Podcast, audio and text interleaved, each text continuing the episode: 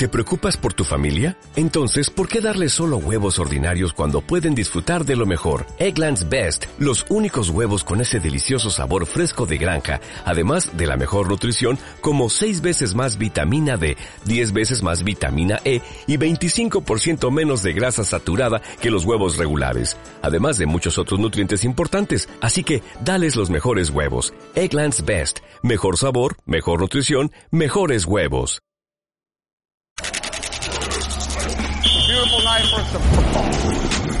Every time we touch the field, baby. Don't believe that this. Bienvenidos chicos a su Coliseo Fantasy Fantasy Deathmatch. Yo, su host Conquero Vibulus, en su episodio de Fantasy Fútbol semanal, el segundo de la semana aquí en Reyes del Emparrillado. Y me acompañan, como en cada episodio, a mi derecha y izquierda, respectivamente, Alessandro, el gladiador rookie, y Israel, el rey sin corona. ¿Cómo andan, morros? ¿Qué tal, Alessandro? Muy bien, aquí saludando nuevamente por un episodio más de Fantasy Deathmatch y pues ah, hay varios temas que tocar, ¿no? Digo, ya estamos aproximándonos más a los training camps y creo que vamos a ver un poquito de más notas. No, y aparte hay unas noticias buenísimas que ya tocamos en el episodio de ayer en Laboratorio Fantasy, un poquito más a detalle, así que vayan a verlo, ¿o no, Rookie? Sí, ¿qué tal eh, a todos Israel, Edel y a todos los que nos escuchan? Eh, ahora estamos en, un draft de eh, modalidad auction, que es donde pujas por, por tus jugadores. Nada más eh, quería tocar el tema para recomendárselo a todos los que nos escuchan. Si no han intentado esta modalidad, es muy divertido, vale la pena que le echen, le echen un ojo. Y este año, este año Rookie dijo, yo quiero probar cosas nuevas. No, no fueron drogas, no fueron así cosas raras. Dijo, nah, esta vez me voy a meter al Dynasty al Auction. Y la verdad es que si no has vivido la experiencia como jugador fantasy, te la recomendamos. Y si no sabes dónde, acércate a redes sociales, dinos que quieres participar y nosotros te incluiremos en una liga total. Créeme que abundan. Abundan más que aficionados del América alrededor del Estadio Azteca a las 12 de la noche. Así es, siempre hay, hay, este, nunca sobran las ligas de fantasy. Nunca sobran. Y pues bueno, sí, este, aprovechar antes de empezar directo con el tema que ya casi somos 100 seguidores en Spotify y estamos súper emocionados. Si te gusta el contenido, dale follow, amigo. Es gratis, no te va a pasar nada y e igual y hasta te enamoras de alguno de nosotros. Y este, pues empecemos. Las primeras son noticias muy fuertes que pues ya tocamos ayer, como ya les comenté, pero de todas formas, Aaron Rodgers sale a dar, pues ya sabes, una declaración de que el tema es con pues ahora sí que la gente de arriba en la franquicia, nada tiene que ver el pick de Jordan Love, nada tiene que ver eso, y el güey está muy tranquilo disfrutando sus vacaciones en el río ahí de Tequisquiapan, güey, este, ahí pasando en las balsas y todo. Eh, ¿Qué es lo que vemos ahí? Aaron Rodgers neta peligra tanto su futuro en Green Bay, si esto va a ser real. Eh, bueno, yo de mi parte siento que es algo, es algo que no va a suceder, van a llegar a un acuerdo, no sé si multianual o Tú no caes, tú no caes en las polémicas, tú no te dejas, tú tienes otros datos. no, o sea, y siento que, eh, digo, si Carson Wentz hizo que cambiaran de entrenador ahí en Filadelfia, creo que Aaron Rodgers puede hacer eso y más, ese, ese poder de influencia tiene. Y aunque ya esté veterano, de 38, 39 años, o sea, eh, Bay no se puede dar el lujo de perder a su mejor jugador. Al MVP, güey. Y al MVP. Exactamente. O sea, ese, es el tema, ¿sabes? Que si todavía dijera, ¿sabes? Aaron Rodgers quedó a deber o tuvo una mala temporada, pero el vato vino y arrasó en Fantasy y también en la Liga Real. Entonces, qué bueno que no te dejas ir. Eh, Fantasy Rookie, ¿tú sí crees un poco en esto? también andas. No, bueno, yo siempre he, pensado que, eh, o sea, es más fácil que Aaron Rodgers empiece la temporada en la banca, viendo los partidos desde la banca, a que sea cambiado a otro equipo. O sea, esa es una, una, realidad que yo, que yo pienso, porque es muy complicado, ¿no? Dejar ir a, un, a Aaron Rodgers en, cuando es el, líder de tu equipo. O sea, vimos que, no se presenta a entrenar, Aaron Rodgers está ya para las prácticas y con él jala a todos los receptores, ¿no? Entonces Jordan Love ahí anda entrenando con puro este recoge balones, ¿no? Entonces, el, sí, el, nivel de liderazgo que, tiene Rogers en esa franquicia, pues es, es o sea, lo construiste en una década, en década y años, ¿no? 15 años, 16 años. Entonces, no puedes echar eso a la basura de repente. Y más cuando has estado tan cerca de, ese anhelado segundo Super Bowl con Aaron Rodgers. Eh, entonces, sí, yo creo que esto lo van a resolver, lo, lo han dicho, ¿no? De alguna forma lo van a resolver a la mala pero lo van a resolver. O sea, ya sea que Rogers termine jugando, este, ya sabes, eh, en su modo diva, eh, enojado, encaprichado y aún así pudiendo ser el MVP. O, eh, o que le hagan ya, este, pues sí, lo que le deje tranquilo, que corran al, GM o que, o que le hagan su contrato, extensión de contrato, lo que sea. Pero uh, Rogers va a seguir en Green Bay y las cosas solo pueden empeorar. Eh, estaba hablando con los chicos de la tundra y ellos, no, pues tenemos a Love. Nada mames, hace un año estabas chillando porque lo escogieron, pero bueno, te la compro, te la compro, fan de Green Bay. Y bueno, el día de hoy, este, de hecho, hicieron una pequeña contratación ahí de un chavo que nos dio mucha risa en el grupo que se llama de Andre Tompkins. Estábamos diciendo que era la versión best value de, de Andre Tompkins. Y pues bueno, uh, mira, Mm, ¿sabes qué? No te puede ir mejor que a mis Jets, no te puede ir peor que a mis Jets en esta temporada. La segunda noticia y también de impacto y relevancia fantasy es que Julio Jones no sabemos si sí se va a ir o no se va a ir de Atlanta Falcons. Mucha gente dice que esto es bullshit y que la verdad ellos no creen que Julio Jones vaya a dejar allá las instalaciones. Trae con él un pesado, ya sabes, un pesado golpe al cap, pero también por ahí leí que el salary cap podría moverse y podrían ser más de 200 millones el límite que les den a los equipos, lo cual abriría todo tipo de posibilidades. Eh, a mí personalmente me encantaría que se fuera, eh, no tanto por quién es él y por el equipo, sino por fantasy. este, pero pues no sé ustedes si creen que, que, ya está cantada o que la verdad todavía hay chance de que Julio Jones todavía tenga un añito más allí en Atlanta Falcons. No, yo creo que ya es un hecho. Ya declararlo así públicamente en Twitter y luego irte a entrenar con... Pero como que lo dijo públicamente, ya sabes, güey, ¿sabes? O sea, no, no sentí que el güey supiera que estaba en vivo, güey. No, yo creo que sí saben. Son, al final son como cosas que salen, ¿no? los sentimientos están como a flor de piel. Y yo comentaba lo otro, de entrenar. ¿Has visto la cara de ese güey? Ese güey no trae sentimientos, güey. y creo que pues, sí, ya es más. Ya con la contratación de Pete y el cuerpo, digamos, rejuvenecido de Atlanta, o sea, porque Calvin Ridley es un chavo de apenas 23, 24 años.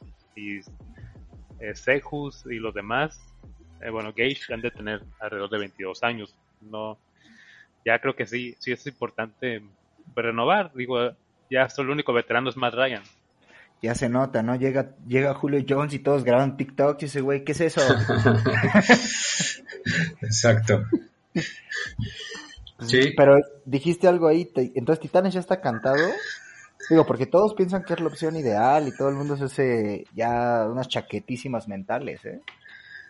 Pues no sé, digo, Titanes para mí no atacó la agencia libre agresivamente. Yo sé que no tenían tanto dinero en el cap y en el draft pues agarraron a un receptor que es Des Fitzpatrick.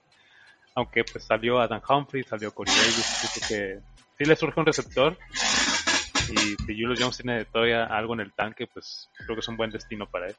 Ufa. Rookie, ¿tú estás casado con alguna idea?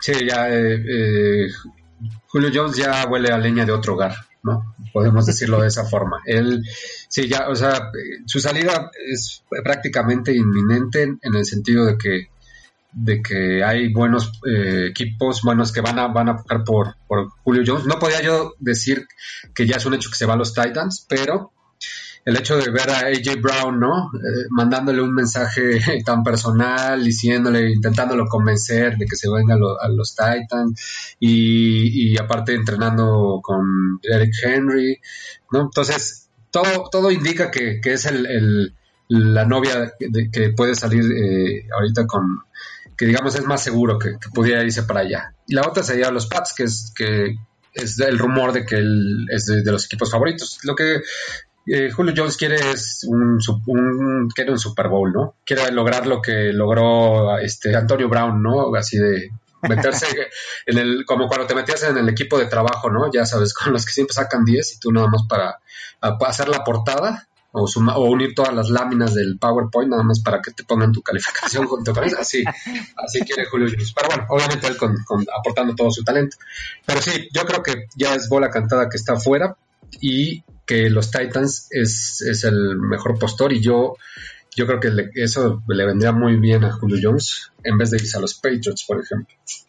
Bueno, la verdad es que yo también quiero vivir el sueño, diría Julio Jones. Y pues yo te deseo lo mejor, amigo. Definitivamente ya hablé de mi posición sobre este posible, esta posible salida. Ya hablé varias veces de cómo tienes los números y cómo todavía eres uno de esos receptores que a donde llegues la vas a armar. Entonces, ojalá te den volumen y ojalá te den el Super Bowl que tanto te mereces, carnal. Pero hoy tenemos un episodio muy chido porque la verdad es que dijimos, oye, ¿qué es lo que quiere escuchar la fanaticada? Y la fanaticada habló en algunos grupos y me comentaron, deberían hablar de los jugadores que ustedes creen que están flojos de cada equipo. Y se me ocurrió, va, vamos a hablar, o bueno, a tratar en una serie de episodios que no será seguido, o sea, no, no, no es que el siguiente episodio seguiremos con esto, a menos que ustedes nos digan que sí eh, de en qué posición andan flocos en fantasy todos los equipos, los 32 equipos de la liga. Así que, sin más darle rodeos al rodeo, entremos al maldito coliseo. Final round. Fight. Bienvenidos al coliseo chavos. Y ahora hablaremos sobre estas posiciones que en cada equipo andan flojos. Ya sabemos que hay algunas donde exceden las expectativas, pero siempre hay un jugador de un equipo que dices, mm, tal vez no. Y hoy traeremos aquí a la mesa cuáles son los nuestros. Para esto nos dividimos seis equipos y quiero empezar hoy con Rookie. Échame tu primer equipo y dónde estamos fallando. Ok, bueno, el primer equipo que traemos a la mesa directamente pues son los recientes eh, inflamantes campeones del Super Bowl, los Buccaneers de Tampa Bay, de Tom Brady. Y bueno, este equipo con todo renovaron todas las posiciones, ¿no? Tanto defensiva como ofensiva y entonces podemos pensar que no hay, a, lo mejor tiene muchos huecos, ¿no? Pero eh, yo donde veo que está la parte floja es en el backfield, ¿no? Con los corredores es en donde a quién vas a, elegir realmente de ese backfield. Y el, jugador que para mí es el que en este caso es el punto débil de la cadena, es el mismísimo castigadísimo por siempre Rojo, Ronald Jones. Por una, una, una, bueno, varias razones, pero la primera es que Bruce Arians lo odia, ¿no? no tanto así, pero podemos, podemos pensar que desde el principio, o sea, Bruce Arians no es que lo odie, pero se frustra mucho con Ronald Jones por dos cuestiones, porque no, no ha mejorado en su capacidad de bloquear y, porque, y por las recepciones, ¿no? Que, que también tira muchos balones y no, no, no ha, digamos, mejorado en ese aspecto. Por eso es que trajeron a Fournette para poder reforzar ese backfield. Y aquí la parte importante es ver cómo terminó Fournette el año pasado y en el Super Bowl, ¿no? Sí, porque Fournette anotó en todos los partidos de postemporada. exactamente. Entonces, el hecho de que lo hayan renovado, ya, te hace, te hace pensar que, realmente no están, no están contentos con Rojo. Y hay que recordar que, este es el último año de Rojo, ¿no? Ya, eh, o sea, es muy probable que, que Rojo ya no esté con los Bucks el próximo año. Entonces, y en una de esas deciden quedarse con, con Fournette. Eh, no, no, sabemos, pero el punto es que es un, jugador sospechoso, ¿no? Puedes tomarlo, pero yo no, yo no le apostaría a él, como he tenido varios casos de, colegas que, que, sí le apuestan a que sea su corredor 2, ¿no? A lo mejor se van fuertes por, wide receivers y después dicen, ah, bueno, con Rowe yo me siento tranquilo. Mm, no lo sé, Rick. Yo creo que, Sí, que, que, que, no le apostaría a, pensar que pueda tener esa, eh, ese volumen que tuvo el año pasado. No, y el, volumen justamente estuvo porque no estuvo lastimado, ¿eh? O sea, y sí, se veía un ataque directo a Ronald Jones desde el inicio, ¿no? Llegó Keishon Bond y luego tres días antes de empezar la temporada, ¿qué onda? Él es Fournette, bienvenido. Sí, exactamente. Y, veníamos, y perdón, y veníamos de un temporadón de Fournette en Jaguars monstruoso, ¿eh? Sin, sin los touchdowns que vimos, pero con un yardaje Un yardaje, Sí, hombre, y con amigo. 70 recepciones a Sí. la McCaffrey. Sí, entonces eh, yo estoy completamente de acuerdo e incluso pienso que a nivel general el backfield es difícil. Tampoco drafteas a Leonard Fournette con la misma confianza que lo hiciste en el 2020. Sí, pero quizás ese es, o sea, es al que le puedes apostar un poco más o te sientes un poco más seguro por lo que vimos al final y en el Super Bowl y que lo renovaron. Ahora, antes de darle la palabra a Israel, también que es, es- estoy seguro que va a tocar este tema, pues llegó Giovanni Bernard, ¿no? Que muchos lo tienen como si fuera realmente un jugador de... No, no, no, al revés, o sea, piensan que, que es un jugador de relleno o que va a ser de backup y, y no, yo, y ahorita Israel dará su punto de vista, para mí Giovanni Bernard llegó a robar volumen targets, es- es- llegó ahí porque tiene una capacidad también de bloquear muy, muy sólida y de recepciones, que es, es de- prácticamente su fuerte. Entonces, no dudamos que también eh, ese backfield va, va a perder mucho volumen debido a eso. Mm, A mí me cuesta, no sé, esto te lo, se las quedo de ver para el siguiente capítulo, pero había leído una, un pequeño stat de de Giovanni Bernard que vio bastante juego el año pasado gracias a que Joe Mixon hizo un Joe Mixon. Y otra vez estábamos viendo que era de los menos eficientes en sus acarreos. Entonces, órale, va, te la compro, pero tal vez yo tengo esta opción porque yo los escucho hablar de Giovanni Bernard ustedes muy seguidos en los grupos y dije, nah, pues todos lo aman. Entonces, Bigotón, quién sabe, pero yo estoy a favor. Isra, ¿tú estás a favor de todo lo que escupió de conocimiento rookie? No, sí, digo, lo único que quiero afirmar de Bernard es eso, que va a contribuir en pases. En- no voy a decir qué, tanto pues porcentaje puede llegar a tener esa ofensiva. El año pasado, o sea, Tom Brady fue de los quarterbacks que más pases intentó, por arriba de 600. Entonces todavía eh, yo creo que vamos a ver una ofensiva bastante pues movida y al mismo tiempo donde pueden involucrar a, demasiados jugadores, no tanto el cuerpo de receptores, al tight end, los corredores. Eh, ahora sí que Ronald Jones eh, tuvo 900 yardas, tuvo una buena temporada también, pero no sé si eso también lo, lo pueda asegurar con tanto, pues tantas bocas que alimentar. Uy, bueno, sí, va a estar difícil. Y solo falta que Adrian Peterson llegue también, ¿no? Nos Pues, volvemos locos, ¿no? Entre Amaldo, puro veterano ahí, ya buscando Super Bowl. Sí, pues ellos ya, a ver, ya ganaron. Bowl. Sí, claro, ya quien te quiera unir al grupo, únase. Eh, Isra, ¿tú traes algún equipo interesante que la gente quiera saber de tu conocimiento y decir, órale, ¿no lo había visto de esta forma? Ah, Bueno, pues los Bills, yo creo que ahorita es un equipo que está mucho en el radar. Es de los favoritos con juegos de primetime. Ya tiene cuatro eh, en el calendario esta temporada. El año pasado se- casi se cuelan hasta la final de conferencia. Es un equipo que para mí pues, es muy potente, ¿no? Y Sí, claro. En la división pues también luce como con ese tipo de, de potencia. Y gracioso, con muchas deficiencias fantasy a mi parecer, pero yo creo que ahorita las vas a echar. Sí, o sea, sí hay o sea, jugadores que obviamente no te atraen para nada. O sea, lo que es el cuerpo de corredores, Singletary, Zach Moss, para mí me siembra muchas dudas. Sobre todo, pues en, en tipo de ligas, tanto redraft o dynasty, no creo que tengan ahora sí un, un gran valor. Y yo he escuchado varios igual comentarios entre grupos que están muy contentos con Zach Moss porque piensan que tiene ese upside de corredor 2, o sea, lo, pues, lo ponen en una, en una vara muy alta y yo siento que eso ese juego todavía, eh, sobre todo los, los acarreos, están muy bien defi- definidos con Josh Allen. El diseño Sí. de jugadas es así y aparte eh, los, los pases, o sea, es un equipo que a la ofensiva busca el ataque vertical, involucran a todos sus receptores, eh, ahorita Cole Beasley, Stephon Diggs, eh, Gabriel Davis, eh, traen ahí a Deshaun Knox. Entonces, creo que poco a poco salen también otros receptores que son como sleepers. Ahí Ian McKenzie a veces tienen un juego monstruoso donde te, te da 22 puntos. Y otro chico ahí. eh, Bueno, Freight- eso se, debe, eso se debe porque pues ya sabemos quién está lanzando, pero estoy completamente de acuerdo.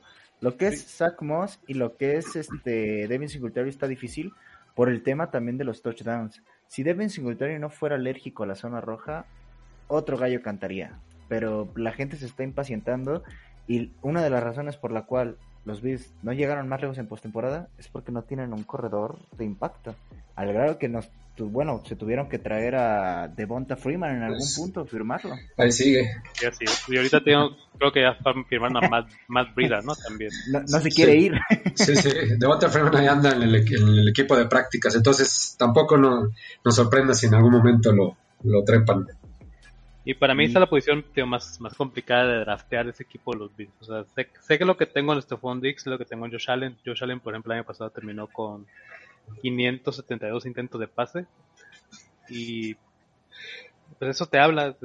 las jugadas son más de pase que de corridas, casi un 60%. Y eso, pues ahora sí que deja a un lado mucho a Singletary, Zach Moss. Y si ese equipo, pues más o menos, o sea, le da rotación, puede darle rotación a todos los corredores, ¿no? Eh, igual Yeldon sigue estando ahí, entonces, quién sabe si en algún momento tenga algunos partidos con decepciones y así. Y a todo esto, si tuviésemos que draftearlo, ¿estarían más arriba con Singletary o con Zach Moss? Eso es una pregunta interesante. Digo, que sé que, sé que nunca, que sé que al- por, por la forma en que drafteamos nunca nos vemos en la necesidad, pero si hoy, hoy andamos flacos en running back, ¿qué es lo que agarramos? Yo, eh, en lo personal, yo, me- yo me iría todavía con Singletary. Y no, no por talento, simplemente porque siento que ah, en la experiencia todavía tiene algo más de presencia en el depth chart. Y hasta ahí. Sí, o- ojalá no veamos tanto split ahí, pero sí, yo también estoy con Singletary. Mejor este ahórrense los tragos amargos y no tomen a ninguno de los dos. Recomendación. Así como, como Bruce Arians odia a Rojo, los Bills odian a Singletary. De verdad que no hay eh, indicios de que, de que pueda tener mucho upside. Eh, el hecho de que esté Breda ahí también hace mucho, mucho ruido.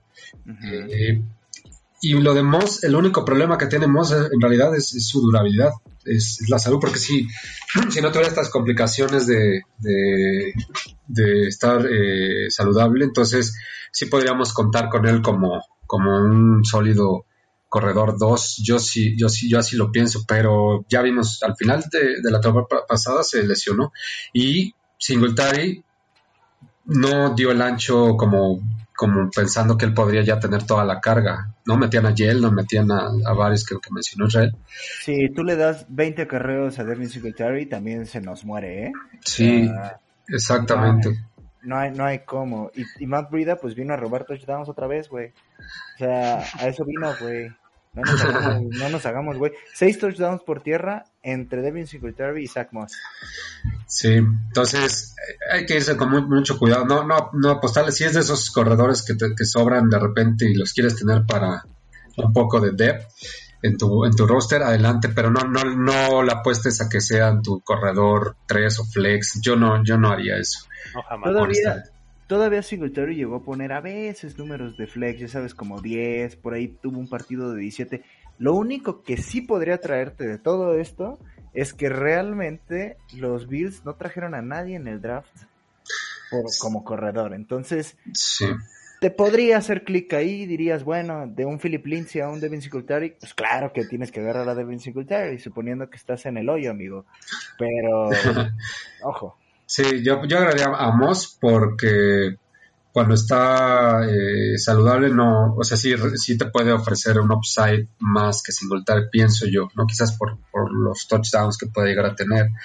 Pero bueno, no sé. Yo, no, esta es una ocurrencia mía, digo, evidentemente no hay indicios de que esto pueda pasar, pero siento que en algún momento han tenido la idea los Bills de, de tener a Livion Bell en, en ese equipo y que ahora lo pueden conseguir a, a pre- a precio de, de, de- de décima Cacahuate. ronda de draft. Sí, exacto. A precio de cacahuates. No dudo que en algún momento veamos alguna cosa. Pero bueno, esto es solamente una ocurrencia.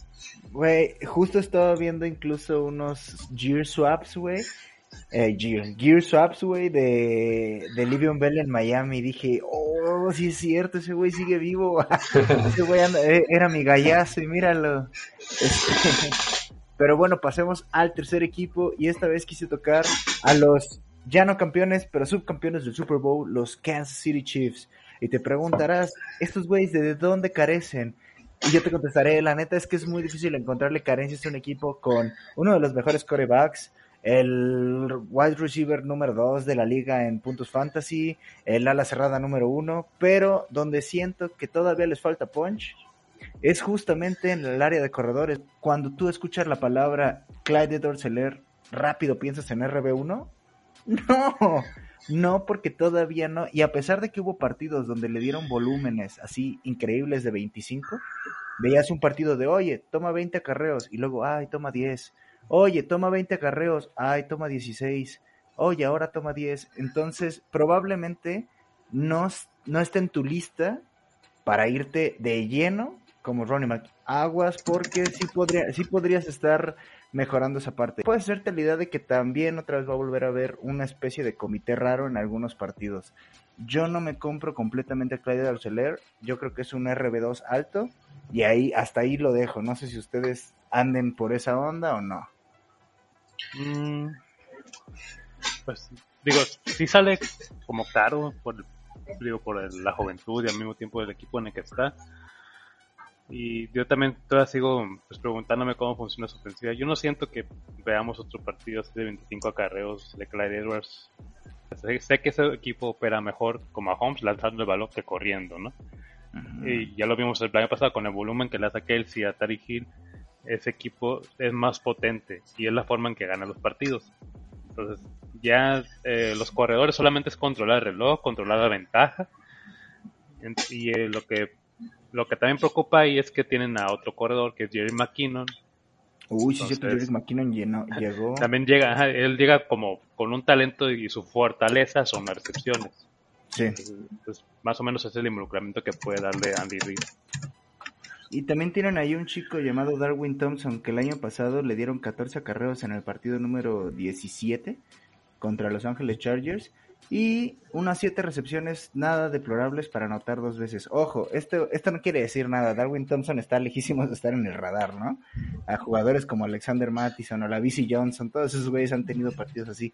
Pero sí hay hasta eso juventud. Darrell Williams tiene tres, va para su cuarta temporada. Thompson para su segunda. Clyde no, para su tercera.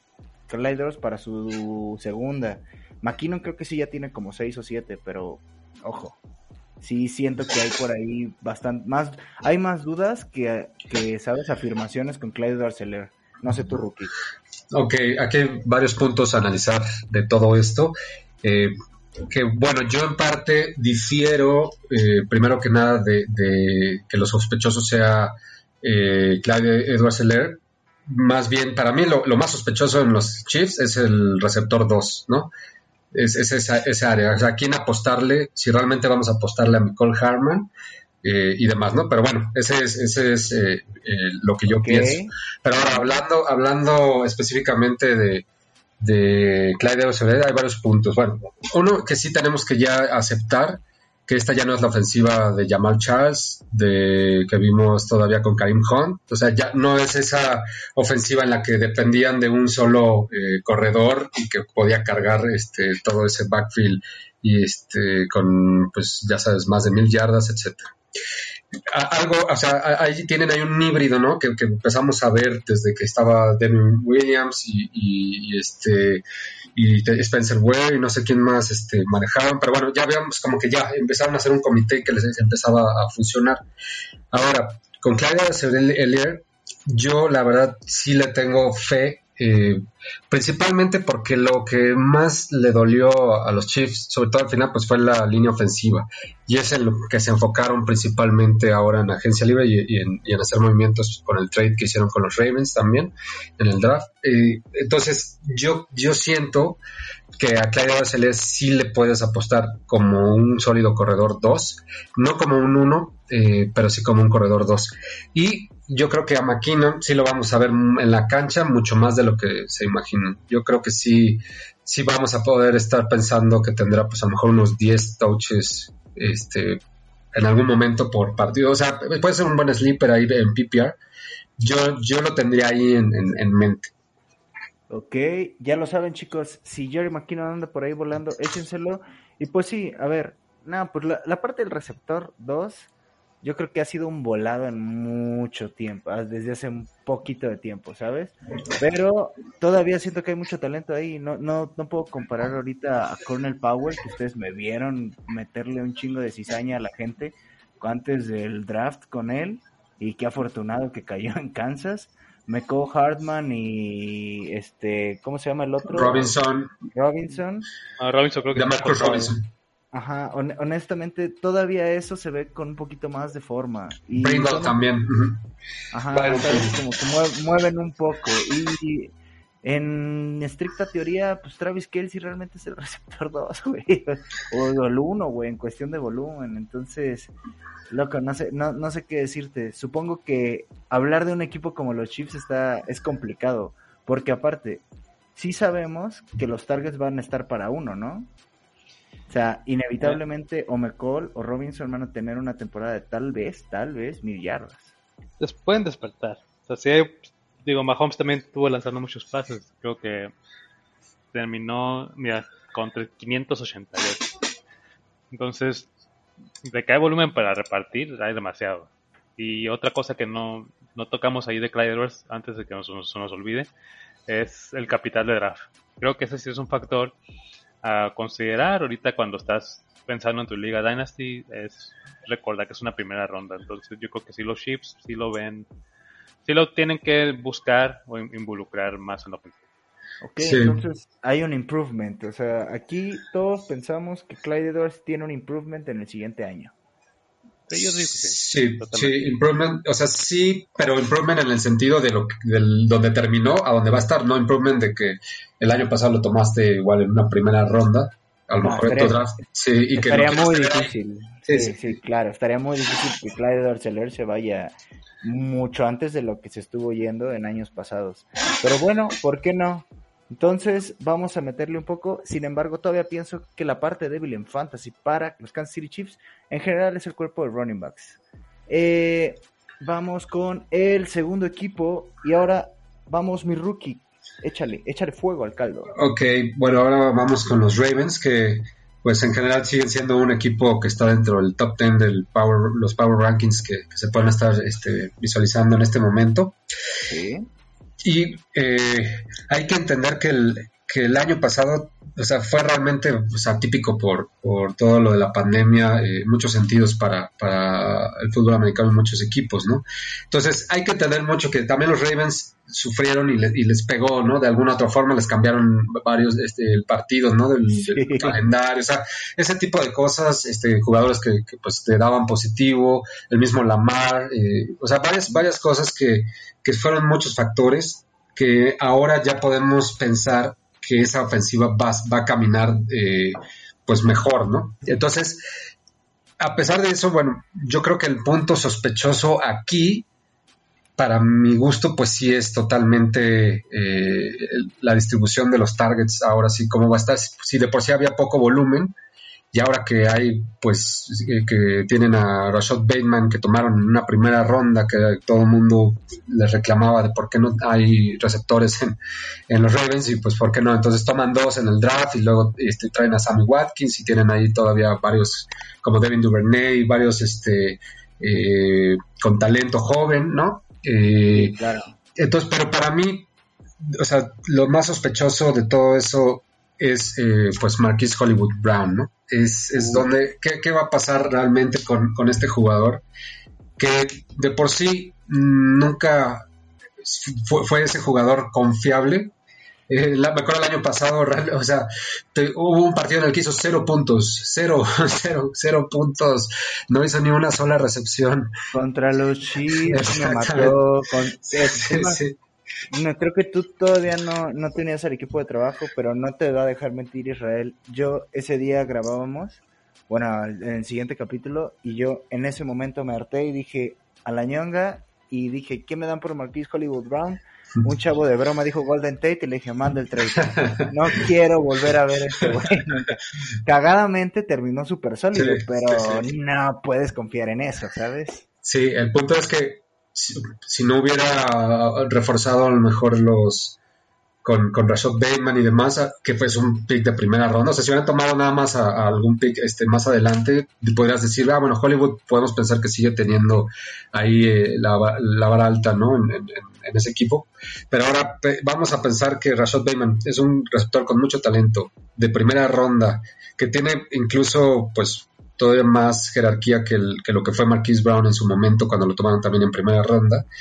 Entonces, sí es muy sospechoso pensar que Marquise Brown pueda llegar a tener un volumen pues decente en una ofensiva que pues no suelta el balón este esa es la, una de las ofensivas sino es que la creo que la que menos este pases eh, da en, en, en, una temporada o por lo menos el año pasado así fue. Te, te, te doy un dato rápido. Sí Lamar Jackson hizo 376 intentos de pase. No vamos a hablar de los que completó, porque Sí. ese no es el punto, solo es cuántos había, sí, ¿no? sí. Y para darte una idea de un receptor 1, ¿no? Un receptor 1 está teniendo alrededor de 140 targets en la temporada. sí. ¿Tú crees que, que alguien va a tener la mitad de los que Exacto. intentaron? Está cabrón. Exacto, claro. está, está y entonces cómo vas a darle a Sammy Watkins que en algún momento lo vas a meter, a Rashad Bateman que es tu pick número uno que también pues va a tener que jugar y Mark Hollywood Andrews. Brown y luego Andrews también y te- que tienen a Boyle o no sé cuántos otros Tyrants ahí metidos y, Boykin. Y, Boykin, y dale y dale este volumen también en pase a Gus Edwards o a este a J.K. Davis de alguna forma. Este va a haber targets también para ellos. Sí o sea para mí es súper sospechoso Hollywood Brown. Entonces yo sí no no. Puede ser o sea obviamente que, que que a lo mejor le favorezca, a lo mejor Lamar ya este, va a soltar más, no sabemos, pero yo no, yo no puedo draftear a Marquise Brown en ninguna de mis ligas, no tengo la confianza. El año pasado yo dije lo mismo de Lamar Jackson. Yo dije, oye, mira, llegó a las 3.000 yardas. Yo creo que en el 2020 tendremos un juego aéreo mucho más dominante. Y la verdad me quedó mal. Entonces este año no me voy a atrever a decirlo. Y honestamente no voy a pasar de ellos porque también está muy difícil pasar de un Rashad Bateman si te queda regalado. O de un Mark Andrews. Todavía Hollywood Brown, si te cae muy, muy tarde, o sea, yo, yo creo que se está yendo después que jugadores que no pensábamos que se iba a ir después, como Curtis Samuel o algo así, güey, pues mira, órale, lo tomo. Entonces, eh, no, no me causa problema, pero, pero sí, totalmente de acuerdo contigo, Rookie. No hay ni una palabra que dijeras mal, excepto ver a Sammy Watkins en la cancha. O sea, pero lo vas a ver nada más este, un, eh, un set, este, nada más lo vas a ver en un, en una, en un cuarto porque se va a lesionar y ya después se va a salir. Justo. Sí, ¿eh? Israel, ¿qué onda? Da, suelta el segundo equipo. Bueno, yo traigo a los, a los Browns. Digo, es un equipo que a mí me gusta. Digo, el diseño de. Nos encanta Israel, dilo la neta, estamos, Brownie estamos dentro. Brownie de No, yo, no puedo estar en el tren de los Browns simplemente porque es un rival divisional de los Steelers. Pero como equipo, o sea, como equipo y fantasy, yo creo que sí luce atractivo. O sea, sobre todo pues, los corredores, ¿no? Está Karim Hunt. De hecho, tengo a Karim Hunt, yo lo obtuve de corredor 2. No, no lo estoy viendo con ese potencial, pero pues es lo que me quedó en ese tipo de, de liga. Y sí, eso es lo que me quedó disponible con ese tipo de potencial. Eh, pero la mí la posición que más me intriga en ese equipo es el quarterback Baker Mayfield. Entonces, seguramente ustedes pensaron que iba a ser los receptores, pero Yo Voy- te lo juro por mi vida que dije, nah, pues, claro, OBJ, ¿no? A ver, échalo, échalo. No, o sea, si- siento que todavía, o sea, Van de la mano, güey. OBJ neta, y Jarvis si Landry, tengo dudas- Landry, Si tengo dudas Ya de OBJ, ya sabemos algo que está mal. Ajá. pero de Mayfield, a mí la duda es que yo creo que nadie lo está comprando como un su quarterback 1. No puedo, amigo. Nadie, nadie lo va a comprar como quarterback 1 y por eso es mi duda. Siento que esa es la posición donde dices, ok, eso es lo más flojo que tiene este equipo de los Browns. Y la verdad no es, no es por falta de talento, no es por falta de gente a su alrededor. O sea, él el año pasado tuvo 486 Intentos de intentos pase. de pase. En 2019 tuvo 534. Entonces, el volumen ahí está. Si hay para repartir, sí hay. Eh, otro, lo que te puede llamar también aquí la atención es las recepciones. El equipo, este equipo reparte el balón con todos los receptores. Involucra básicamente a todos. Jarvis Landry, Rashard Higgins, Austin Hooper, Beckham Jr., ya vimos a Donovan People Jones, Karim Hunt también tiene, mira, o sea, Karim Hunt tiene cerca de 40 recepciones. Es Nada despreciable. nada ¿sí? despreciable. El más alto son Jarvis Landry con 72. Pero de ahí, todos los demás están entre los 37, 45. Entonces, no, aquí el problema no es más o menos, es el, yo creo que son el diseño de jugadas para, para Mayfield. Y no tanto, digo, pero te digo, no es el talento de él, porque el promedio está, son 3.700 yardas por temporada.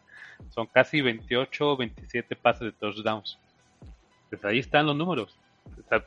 tiene, creo que a ti tiene un límite muy bueno y te puede entusiasmar, pero no para hacer tu coreback 1, pues la verdad sí que no hay, no hay ningún upside por todo ese tipo de, de, estrategias que usa Stefanski. Y otra cosa es que el 51, el, bueno, los acarreos, este equipo el año pasado corrió 495 veces. Entonces, está muy parejos en los números, casi un 50-50. Eh, y eso puede favorecer también lo que te pueda proyectar, eh, digamos, más alto Mayfield. Yo mira, yo, yo creo que Baker, Baker Mayfield le queda chico a los receptores que tiene. Hablando desde Austin Hooper como ala cerrada o David Njoku, el que te guste más, hasta OBJ y Jarvis Landry. El tema es que también a mí no me funciona en fantasy tener un güey que un día me regala 30 y el otro 7. Porque mm, ese es el tipo de coreback que es Baker Mayfield. Tienes que jugarla muy bien, porque ahora, el año pasado, sus mejores partidos fueron contra Jacksonville, contra Tennessee, contra, bueno, los Giants ahí sí, la neta es que los Giants se refó, y Baltimore también, pero Baltimore es divisional, ya sabíamos que algo, algo, algo así tenía que pasar, ¿no? Contra los Bengals. Contra los Bengals, entonces todavía me hace falta ver algo así, porque ¿cómo, cómo es que contra los gigantes haces 20 puntos? Pero contra las Vegas Raiders, no, o sea, neta, yo no, yo en la semana de Las Vegas me acuerdo que también lo estaba yo poniendo como uno de los, este, de los sleepers de la semana y me sentí súper ridículo. Lo lamento, chicos. Oye, pero aquí lo, o sea, lo preocupante de es que, o sea, el año pasado, por ejemplo, tú, tú, bueno, ¿cuál, es lo mínimo que tú esperas de un coreback? este promedio, ¿no? Que pues te haga al menos 20 puntos, ¿no? Dices, ya, si me hizo 20 puntos, con eso ya te puedes sentir tranquilo de que puedes ganar ese matchup. Pero... mis, expectativas a veces tantas bajas que digo, güey, pasa de los 17, pasa de los 17 y Rivers. Exactamente. Pero ahora, ponte a pensar que Baker Mayfield, o sea, el año pasado solamente tuvo cuatro partidos arriba de los 20 puntos de 17 partidos. Cuatro nada más. Entonces, no puedes, no puedes este, confiarle tu, tu equipo, tus matchups. O sea, Baker Mayfield para mí sigue siendo nada más un, coreback streamer. Entonces, sí, es, sí estoy de acuerdo que es, es muy sospechoso. Puede mejorar, pero no, no, no se ve, no se ve que pueda haber consistencia en esos pasos. Y por lo mismo también pues Odell sigue estando ahí como que en el limbo de, saber si, lo sigues drafteando como un, receptor importante en tu equipo. Uf, ay Odell, bueno, todos de acuerdo, la neta es que Baker, ponte las pilas, lo único que me llama la atención es que pues aceptaron tu opción del quinto año, no tienes nada de competencia atrás porque ni de pedo pienso que Case Keenum vaya a tocar la cancha. Entonces, órale, solamente por eso. Y digo, si estás en una liga super flex, créeme que este güey te va a ayudar con lo que caigas. O al menos te vas a sentir seguro hasta que te haga siete puntos. Pasando con el último jugador, chicos, quise tocar otro equipazo muy fuerte. Saludos a los chicos de la tundra. Chingan a su madre. Eh, Robert Tonian, el ala cerrada. Y yo lo sé, ahorita en Green Bay hay muchas dudas desde Aaron Rodgers, aunque aquí los chicos ya los calmaron un poquito porque ya aquí les dijeron, ya les pasaron el dato de que sí iba a jugar, como, pues quién podría ser el segundo receptor, también allá está como dudoso, pero yo creo que la, la cosa que a mí más me saca es si yo voy a draftear a Robert Tonian en estas ligas como si fuera el Robert Tonian del año pasado. ¿Por qué? Porque yo no me acuerdo de Robert Tonian en otros años. No sé si ustedes tengan ese dato o algo, pero yo no me acuerdo de haber escuchado a Robert Tonian en el 2019 o en el 2018. O sea, si acaso, bueno, yo no me acuerdo. Si alguien ahí lo tiene, No, no, llegó el, equipo, llegó el equipo en el 2018, a los Packers. Imagínate, o sea, fueron dos años en los que no veíamos nada. Y el año pasado todavía tienen a Jace Sternberger, que también va para su tercera temporada, y a Josiah de Wara, que fue drafteado el año pasado y tampoco fue, digo, no fue un pick altísimo, pero tampoco es un pick que te ponga así. Yo solo tengo esa duda, Robert Tonian, porque el año pasado también terminó como el número 3 de las alas cerradas en stats y me también me saca un tema, ¿sabes? Los intentos de pase que tuvieron, bueno, los targets que tuvo fueron 59 y las recepciones fueron 52. Entonces, ahí rápido haces el macho, órale, de aquí salen los puntos. Pero yo no sé ustedes, yo todavía no estoy drafteando a Robertonian. Todavía no he drafteado a Robertonian y quiero saber si estoy cometiendo un error o están conmigo en este barco. Eh, es que, o sea, como tu en uno, yo creo que sí está de aflojo. Pero si lo agregas ahora estoy como... O sea, el talento yo creo que ahí está. No lo, yo no voy a comprar la temporada que tuvo el año pasado. Tuvo 11 touchdowns. Recordemos que hubo un partido en que anotó 3. Sí, contra, Nueva, ah, no, contra Atlanta. Ajá. Y, contra esa poderosa secundaria. todo, esta, esta, ofensiva es la número uno en, puntos, en yardas por, por, aire. O sea, sé de la calidad que es Aaron Rodgers. Digo, el año pasado creo que estuvo también rondando los 500 intentos. Pero asegurarte que Tonian va a tener por lo menos 500 yardas y 10 anotaciones esos días, algo que sí te debes verlo muy abajo de eso. O sea, fácil te puede terminar con la mitad. Oye, ojalá, ojalá, ojalá no, porque te digo, hay mucha gente que me ha estado preguntando, no, pues tengo que agarrar, o sea, hay gente que me ha dicho, está Robertonian y está Mike Gesicki, ¿a quién tomo? Y para mí la opción es un poco más evidente, tal vez si no están en ese tren de Mike Gesicki ustedes, pero digo, güey, pues, Mike Gesicki, ¿no? O sea, ¿por qué, ¿por qué te arriesgarías con Tonian, que es su primera temporada buena, y no sabes, o bueno, al menos yo no estoy seguro, de si vamos a volver a ver, como dices tú, un Robert Tonian de 11 touchdowns, de a veces hasta 5, 7 targets por partido. No, es que ese, equipo o sea, tampoco ha tenido consistencia en esa posición. Solamente, o sea, eh, recordemos a Jimmy Graham, en Mercedes Lewis, Jermarco Finley, y ya de ahí son muchos nombres desconocidos. O sea, cada año puede salir un Tyrant de los Packers que puede ser relativamente relevante y al siguiente año te lo vas a perder. Sí. Yo aquí, eh, es que en Green Bay pasaba el efecto Davante Adams este, lesionado, ¿no? Cuando, curiosamente, bueno, cuando Davante Adams se lesionaba, pues cuando Robert Tonian tenía sus juegos, el juego monstruoso que tuvo de de los tres touchdowns contra Atlanta fue justo no estaba Davante Adams. Entonces ahí vemos el, eh, ese efecto. O sea, si, si esta ofensiva va a tener nuevamente a Rodgers y a, Davante Adams, este, Allen Lazard, amigo. Y ahora, ya ahora este, a Mary Rodgers, ¿no? que también tomaron en el draft. Eh, siento que, que, el volumen de upside no va a estar ahí. Sin embargo, como un piso para Tonian, o sea, sí lo puedes tener como un Tyrant 2 para streaming o, eh, para, ajá, sí, para bye week. Eh, porque el año pasado demostró ya que con el regreso de Davante Adams ya tenía un, piso que rondaba entre los 10 hasta los 17 puntos, ¿no? Pero más o menos un promedio era como unos 14 puntos, 13 puntos. Entonces, pero ya no, ya no llegó a tener ese upside que, vimos en los primeros partidos. Entonces, yo lo tomaría con precaución en ese sentido. Eh, no, o sea, no esperaría de él que, vaya a ser. O sea, prefiero a Gesicki, tiene un montón de upside más. Sí, pero un montón. Sí, me encanta que por fin estamos en el tren de Gesicki todos juntos. Y, y pues sí, mi tema es, es realmente con Tonian, porque mira, Allen Lazard y este Marqués Valdés, yo ya sé que lo estoy jugando. Y a Mari Rogers, pues ya lo hemos hablado, ese güey es más de recepción corta y las yardas que te alcance a dar. Entonces, como que con nosotros tengo cierto cierta proyección hasta cierto punto, pero yo ahorita con Robert Tonian no, sé dónde estoy parado. Si hoy me pides un, dame el top 20, no sé si está o no está Robert Tonian, porque no sé qué decirte. Pues va a estar simplemente por estadísticas, pero Así que el talento no es algo pues, tan separado. Sí, o sea, top 20 pues sí, pero no, no, o sea, no está dentro de un top 12, ¿no? Como a lo mejor ya después de que se van los los cinco, después de TJ Hawkinson y, a lo mejor no fan, ¿no?